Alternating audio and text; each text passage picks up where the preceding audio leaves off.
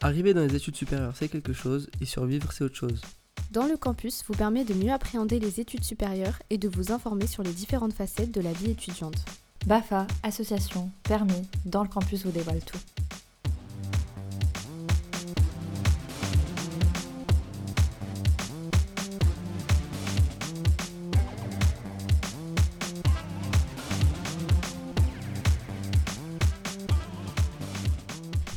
Marcel, est-ce que tu peux nous parler de comment tu as réussi à élargir tes connaissances personnelles en parallèle de tes études? Alors c'est vrai que pour toutes études, on a souvent tendance à se focaliser là-dessus parce que c'est souvent des choses qui peuvent être très compliquées, qui peuvent être très exigeantes en matière de temps.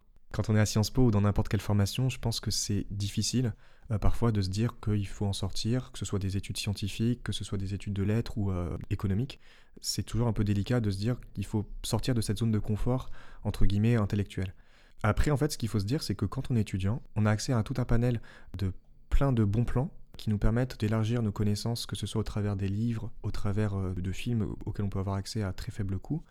Et euh, c'est ça, en fait, qui est vraiment enrichissant en tant qu'étudiant. Et une fois qu'on a connaissance de tous ces bons plans, parce que en général, il y a beaucoup d'étudiants qui passent à côté de ça, eh ben, en fait, on peut très facilement mieux apprécier sa vie d'étudiant et apprendre beaucoup de choses en dehors des murs. Du coup, est-ce que tu aurais euh, des bons plans pour euh, tous les étudiants de tout niveau confondu, que ce soit au collège, lycée ou dans les études supérieures? Les bons plans en général, par exemple pour les lycéens, c'est de s'aventurer un peu au-delà euh, de ce qu'ils peuvent apprendre pendant leur cours. Par exemple, pour un lycéen qui prépare le baccalauréat, s'il est vraiment féru d'histoire, juste en regardant son manuel, il peut découvrir pas mal de nouvelles choses juste en feuilletant dans, dans son manuel. Par exemple, un truc tout bête, s'il est passionné par la Seconde Guerre mondiale, et qu'il regarde dans son livre euh, et qu'il voit qu'il y a pas mal de références de sources, de bibliographies qui sortent de son euh, programme, il libre à lui en fait de partir là-dedans, d'explorer de nouveaux horizons et euh, d'apprendre de nouvelles choses qui concernent la, Seconde Guerre mondiale. Ça c'est facile du coup pour un lycéen de partir en différents sens à partir des manuels qui lui sont donnés dans les différents cours qu'il a. Après par exemple si c'est quelqu'un, un lycéen qui aimerait avoir plus d'informations sur un mouvement d'art, des choses qu'on n'apprend pas forcément à l'école, là aussi, il y a des choses qui peuvent lui permettre d'élargir ses horizons. Par exemple, en parlant à ses professeurs, euh, si euh, dans un de ses cours on lui a parlé de Monet ou je ne sais pas de quel autre peintre impressionniste, il peut toujours poser des questions et voir que dans ses livres en français, en histoire, eh ben, c'est des choses qui peuvent être euh, qu'on peut retrouver à l'intérieur de, de, ses livres, à la croisée de tout ça. Et c'est ça qui peut lui permettre de développer plus de, de connaissances là-dessus, sur ce sujet-là. Et si par exemple on se met à la place d'un étudiant qui n'a pas forcément le réflexe de d'élargir ses connaissances par rapport à ce qu'il apprend en cours. On va prendre l'exemple d'un étudiant tout à fait euh, lambda qui euh, se contente de ses cours. Quel réflexe il devrait euh, adopter pour commencer à s'intéresser à autre chose que l'histoire scolaire de manière générale? Alors par exemple, si on veut s'intéresser à l'histoire, ça va être très difficile pour quelqu'un de s'intéresser à l'histoire de l'Empire byzantin sans avoir la volonté de s'intéresser à ça. Par exemple, c'est un, un, sujet que je prends tout à fait au hasard mais c'est difficile en fait de s'intéresser à des choses lorsqu'on n'a pas d'appétence particulière ou la volonté de s'intéresser à ça. Je pense que le réflexe le plus naturel, c'est de s'intéresser à l'actualité, parce qu'il se passe toujours des choses. Par exemple, si vous intéressez à un conflit qui se passe en ce moment entre l'Azerbaïdjan et l'Arménie, vous voulez en savoir plus, vous vous intéressez un peu à cette euh, région du monde, et vous voyez ce qui se passe dans le Caucase. Et là, à partir de là, juste en, feuilletant euh, quelques articles du monde diplomatique, du monde ou n'importe quel article euh, de presse, vous pouvez euh, déjà construire un, bagage un peu plus solide sur cette région du monde, sur ce conflit qui se passe actuellement. Je prends cet exemple précis, mais ça peut être le cas sur euh, pas mal d'autres choses qui se passent dans le monde, au Congo, en Russie, euh, la guerre commerciale entre les États-Unis et la Chine. Prenez le temps juste de vous dire, tiens, ça, ça m'intéresse, j'ai envie de creuser là-dedans. Et si vous avez la volonté de creuser un peu plus, en fait, c'est facile de chercher des informations solides. Donc là, par exemple, je fais un peu référence à un épisode que vous avez tourné auparavant avec Thomas sur l'actualité. Ça peut être intéressant de trouver différentes sources d'informations, de les recouper pour travailler un peu les informations que vous avez collectées et ensuite de vous construire un avis solide. Et à partir de là, ben, libre à vous de justement euh, fouiller un peu plus, d'étoffer un peu plus vos connaissances là-dessus. Et ça vous permettra de mieux comprendre l'histoire de certaines régions, de certains conflits ou de, n'importe quoi. Donc là, je prends l'exemple de l'histoire. Ça peut s'appliquer aussi dans le domaine culturel et artistique.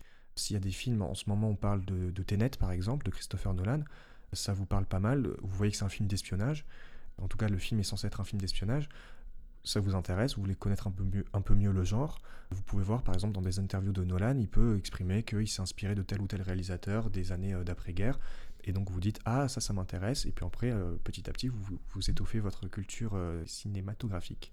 Du coup, on conclut que c'est vraiment quelque chose qui est accessible à tous. Il n'y a pas besoin d'exceller dans une matière pour s'intéresser et euh, élargir euh, ses connaissances euh, culturelles. Vraiment le maître mot je pense que c'est la volonté. Si vous avez la volonté de vous intéresser à quelque chose, je pense qu'à l'ère d'aujourd'hui avec les réseaux sociaux et surtout le numérique qui prend de plus en plus de place, c'est facile de taper sur Google ou sur n'importe quel autre moteur de recherche une question, de trouver des réponses et après en fait à partir de là de vraiment vous vous pencher, vous, vous approfondir dans certains domaines. Justement, parfois, euh, élargir sa connaissance, ça peut représenter un certain coût. Est-ce que tu n'aurais pas des petites adresses pour acheter des livres peut-être un peu moins chers? Exactement, oui, il y a des bons plans qui existent, notamment à Paris. Donc, euh, je vais peut-être me concentrer un peu plus sur l'île de France, mais je pense que ça existe un peu partout en France. À Paris, par exemple, à Saint-Michel, vous avez euh, le magasinier Boulinier qui existe, où en fait vous pouvez acheter des livres à très faible coût. Ça existe un peu partout dans Paris, euh, ce genre de magasin. Donc Boulinier, c'est un des plus connus, Gibert Jeune, Gibert Joseph. Et surtout, euh, en tant qu'étudiant, vous pouvez aussi les revendre. Donc vous pouvez avoir euh, facilement accès aux, aux- livres qui étaient la propriété des étudiants des années précédentes. Dans la plupart des universités et facultés de France, les étudiants ont tendance à vendre les livres qu'ils ont aux générations futures. Donc par exemple, en début d'année, il y a certains syndicats comme l'UNEF à Sciences Po qui euh, organisent des bourses aux livres où vous pouvez acquérir des livres du coup vraiment pour pas cher du tout. Euh, on continue sur euh, la lancée des, des bons plans. Tu nous as parlé tout à l'heure du cinéma. Est-ce que tu aurais des bons plans concernant le cinéma justement? Alors je vais pas vous parler forcément des bons plans de streaming et tout parce que c'est pas forcément légal et je pense que j'ai pas le droit d'en parler ici. Mais sinon en dehors de ça, il y a des bons plans qui existent pour les étudiants tout simplement dans, les cinémas classiques euh, type UGC ou euh, même Pathé Gaumont. euh, Il y a des places étudiants qui sont moins chères que pour les tarifs euh, ordinaires. Et ensuite, il y a des cinémas qui proposent des rediffusions, des retransmissions de films d'auteur des années euh, d'après-guerre, où vous pouvez donc accéder à bas prix à des films euh, qui sont censés participer de la culture entre guillemets légitime et euh, vous pouvez vous construire votre propre du coup culture cinématographique. Après sur les bons plans en sens découvrir des films que vous connaissez pas qui sortent de vos horizons par exemple si vous avez regardé que des blockbusters dans votre vie et vous vous dites tiens j'aimerais bien regarder des cinémas d'auteur que les cinéphiles regardent par exemple ça peut être intéressant pour vous de regarder des sites qui proposent des listes, comme par exemple Sens Critique, pour euh, ne citer que celui-là, ou des sites de revues de cinéma. Vous tapez par exemple cinéma, liste films euh, célèbres, etc. Top 100 des films euh, du XXe siècle, et vous trouvez pas mal de films. S'il y a des films par exemple que vous avez jamais vus, vous pouvez vous dire tiens ce film-là en regardant le synopsis ça m'intéresse, et à partir de là vous pouvez vraiment euh, découvrir pas mal de, films euh, qui sortent de votre zone de confort et qui peuvent vous permettre d'élargir vos- horizons. Supposons que je vais à la bibliothèque et je sais vraiment pas quel livre emprunter, je sais pas vers quelle catégorie me diriger. Est-ce que tu aurais des conseils pour faciliter les personnes qui se retrouvent dans cette situation-là? Alors quand on est lycéen ou étudiant, c'est vrai qu'on peut être un peu désemparé quand on arrive la première fois dans une bibliothèque et qu'on se dit tiens j'aimerais bien apprendre quelque chose, euh, lire un philosophe par exemple et, comprendre euh, ce qu'il dit. Ça peut être difficile par exemple si vous attaquez à, Nietzsche ou à un grand philosophe euh, n'importe lequel sans avoir vraiment travaillé là-dessus auparavant, notamment en cours, ça peut être difficile. La lecture peut être compliquée. Déjà un premier conseil c'est de souvent prendre la bonne habitude de lire le plus régulièrement possible pour jamais décrocher de la lecture et lisez ce qui vous plaît vraiment. C'est ça qui est important, lire ce qui vous plaît. C'est-à-dire qu'il y a des philosophes qui écrivent des pavés incompréhensibles. Si, vous, si vraiment ça vous plaît pas et si vous pensez que c'est difficile, n'hésitez pas à abandonner la lecture de, de ces ouvrages et à vous rediriger vers des ouvrages dont la lecture est plus facile pour vous et surtout plus plaisante. C'est ça qui est important, c'est que la lecture, ça doit être un plaisir. Et apprendre de nouvelles choses, ça doit aussi être un plaisir. Ce qui peut être intéressant, comme je le disais tout à l'heure, c'est de partir de l'actualité. Si vous voyez quelque chose, euh, par exemple, il y avait euh, quelques années, on parlait du phénomène d'indignation. À partir de là, vous pouvez vous, rediriger vers des auteurs comme euh, Spinoza, qui en parlait beaucoup. Et après, tenter de comprendre à partir d'articles de, presse, par exemple, qui les réexpliquent les, pensées de ces auteurs-là. Mais de manière générale, lorsque vous n'avez pas d'idée sur les livres à lire, un bon conseil aussi, c'est de partir des recommandations qu'on vous fait soit au lycée, soit à partir des manuels scolaires que vous avez, les bibliographies, etc., les sources que vous avez dans vos manuels scolaires ou dans vos travaux de groupe, ou même dans les universités, la plupart du temps, on vous fait des recommandations d'auteurs, que ce soit, donc, euh, je parlais de philosophie, mais ça peut être aussi en lettres, en économie. Partez des ouvrages qui sont vraiment d'une lecture simple si vous n'avez pas l'habitude du tout de lire. Et après, euh, une fois que votre niveau de lecture est un peu plus avancé pour vous permettre de comprendre un peu mieux les mécanismes, euh, la logique qu'il y a derrière, l'essence de ces livres, N'hésitez pas à vous rediriger ensuite vers des ouvrages où vous pouvez avoir une maîtrise un peu plus avancée des connaissances qu'il y a derrière. Donc on retient deux choses. Lorsqu'on veut élargir ses connaissances culturelles, il faut tout d'abord de la volonté et euh, surtout prendre du plaisir et ne pas assimiler la lecture ou l'enrichissement culturel comme une corvée. Et vraiment toujours faire ça de son gré et prendre vraiment du plaisir. Alors on a un peu moins parlé des musées et tout ce qui est exposition, etc. Est-ce que peut-être tu pourrais nous en parler davantage? Alors oui, c'est un bon point parce que justement, quand on est étudiant ou lycéen, a priori on a moins de 26 ans. Et il faut savoir qu'en Union Européenne, vous avez accès à tous les monuments et musées de manière gratuite. Ça veut dire que si vous allez euh, en Grèce ou euh, dans n'importe quel musée en France, en Ile-de-France, les musées sont gratuits pour vous. Et vous pouvez avoir accès à pas mal de collections, notamment la collection permanente du Louvre, où évidemment c'est difficile de faire euh, la visite du Louvre en une seule fois. Et ça vous permet d'élargir un peu vos horizons là-dessus et de, comprendre un, peu facilement. Je pense au musée d'Orsay, qui est assez grand, assez vaste, où il y a de, grandes collections sur la peinture impressionniste. Par exemple, si vous connaissez absolument pas ça et vous voulez apprendre davantage sur les peintres impressionnistes, vous pouvez très bien vous y diriger et prendre les euh, audiophones, vous savez, les, les kits audio là pour, pour pouvoir écouter. Et en fait, ils vous font des descriptifs où, où vous pouvez facilement comprendre une œuvre et la replacer dans son époque, etc. Ce qui est bien aussi, c'est de faire des visites guidées. Euh, je pense par exemple au musée euh, sur euh, l'histoire de l'immigration, où ils font des, sessions guidées, où par exemple ils vont parler de, pas mal de, choses, ils vont faire des exposés sur l'immigration dans le monde. Je pense que la meilleure façon de découvrir les musées, c'est tout simplement de taper musée à Paris sur Google. Vous avez pas mal de sites qui dressent la liste de tous les musées qui sont actuellement ouverts et notamment ceux qui sont gratuits pour les moins de 26 ans. Et c'est facile, je pense, de s'y rendre c'est facile d'avoir accès aux collections permanentes. Certes, ça peut sembler délicat au début, mais c'est pas un coût vraiment exorbitant de découvrir des œuvres, de découvrir aussi euh, pourquoi ces œuvres ont marqué, pourquoi ce sont des, chefs-d'œuvre. Et juste après, si par exemple il y a une œuvre qui vous a marqué, vous pouvez très bien taper sur Google euh, voilà les nymphéas de Monet et vous trouvez pas mal euh, d'explications en ligne qui vous permettent de resituer l'œuvre dans son contexte, de resituer aussi l'œuvre dans le contexte de l'auteur et de comprendre en quoi ça a été une avancée, en quoi c'est quelque chose qui a été marquant et qui a imprégné la, peinture. Et justement, pour rebondir, Mathilde, est-ce que tu aurais juste, je sais pas, deux ou trois musées à conseiller ou selon toi, ça sera un must en fait si on si on ne les a pas visités? Ça dépend évidemment des intérêts de, chacun, mais je pense que le musée du Louvre, en général, la plupart des étudiants et lycéens en Ile-de-France ont déjà un peu visité, au moins avec leur classe.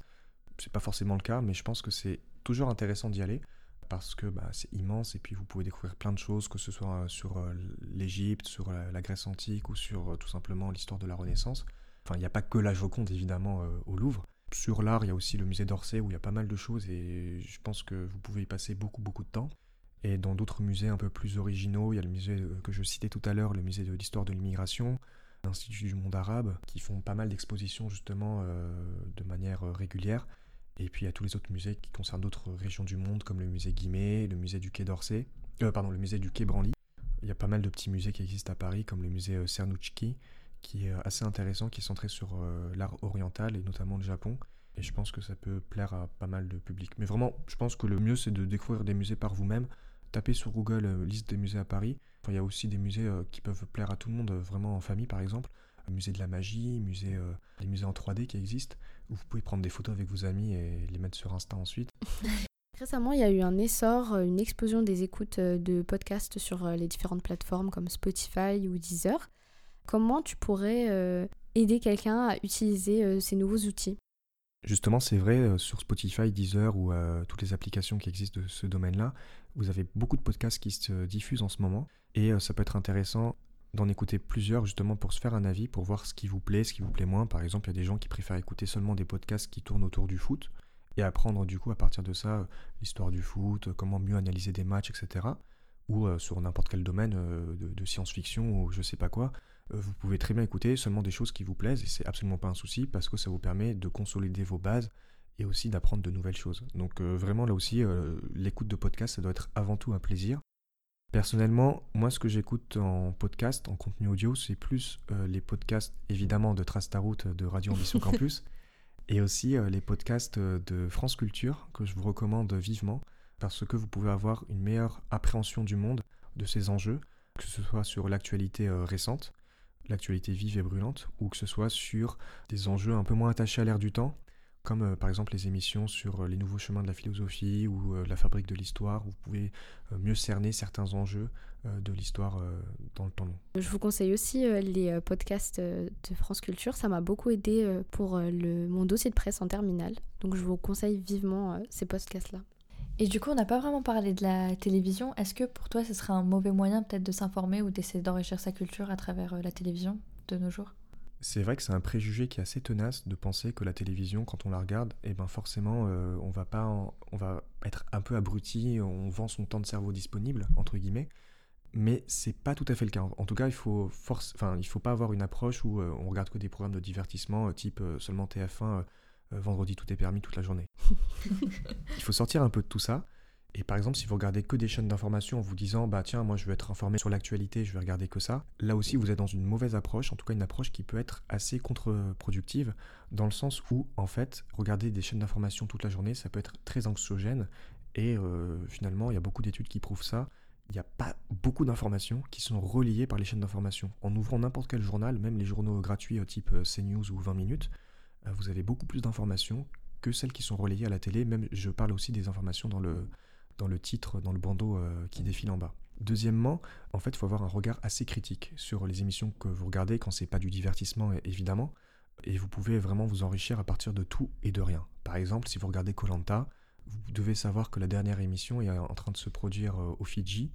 Et euh, vous pouvez vous intéresser très bien euh, comme ça en disant euh, tiens j'aimerais bien savoir un peu plus sur cet archipel là qu'est-ce qui se passe là-bas enfin c'est quoi leur économie locale est-ce qu'ils vivent que de Colanta est-ce qu'il y a autre chose qui se produit là-bas et à partir de là en fait vous, apprenez quelques petits trucs sur les, Fidji ou juste sur Colanta par exemple euh, vous pouvez euh, apprendre aussi à faire du feu à construire une cabane.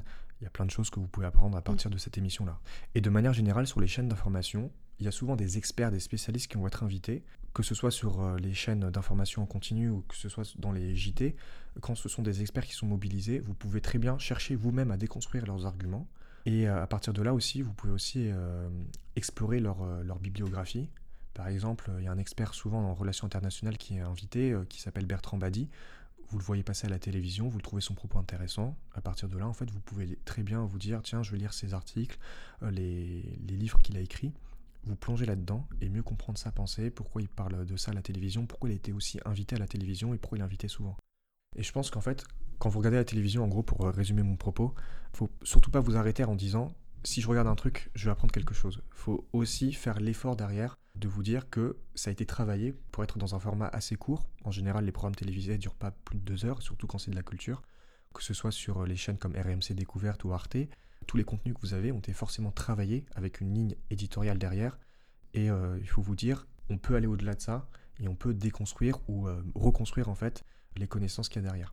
Quand vous faites ça, je pense que vous pouvez apprendre beaucoup de choses de, la télévision et des programmes télévisés à partir de n'importe quoi. Je, disais Colanta tout à l'heure, mais ça peut être aussi euh, Touche pas à mon poste ou n'importe quel, quel autre type de divertissement, grosso modo.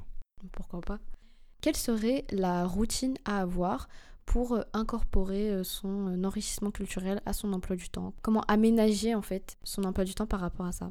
Là encore, ça dépend un peu de tout un chacun, mais vous pouvez, en fonction de ce qui vous plaît le plus, par exemple pour les gens qui sont un peu plus cinéphiles, vous dire tiens, je regarder un film sur Netflix par semaine, ou deux ou trois, et essayer de lire seulement dans les transports, dans le métro ou dans le RER. Ou alors vous dire tiens, tous les soirs, une heure avant de dormir, je me réserve un temps de déconnexion, pas d'ordinateur, pas de portable, et je fais que lire.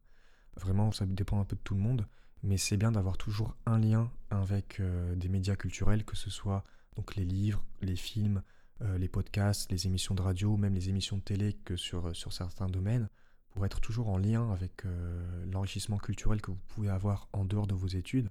Je pense que c'est important d'apprendre de nouvelles choses en dehors de l'école, le lycée du coup, l'université ou les grandes écoles, et de vous dire que vous pouvez euh, vraiment euh, vous, vous enrichir. C'est ça qui est important, et y prendre du plaisir. Et y prendre du plaisir, c'est l'essentiel. N'hésitez pas à vous renseigner auprès de votre commune. Il peut y avoir de nombreuses euh, associations culturelles qui organisent des sorties ou euh, qui vous aident à euh, vous enrichir culturellement.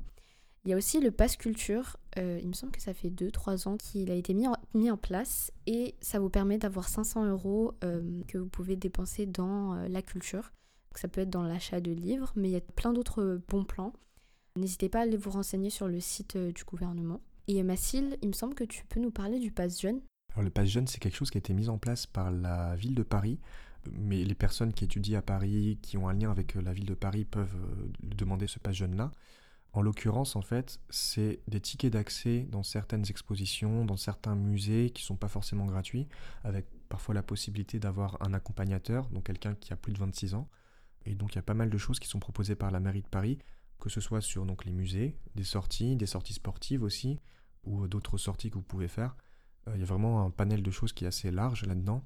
Il y a par exemple, je pense à l'accès à la piscine de, de Rambuteau, je crois. Et vous pouvez faire beaucoup de choses grâce à ça. Vous pouvez le demander gratuitement et ensuite euh, l'utiliser comme bon vous semble pendant l'été. Ils l'ont remis en place, c'était un peu élargi cette année, je crois que c'est valable jusqu'à fin novembre.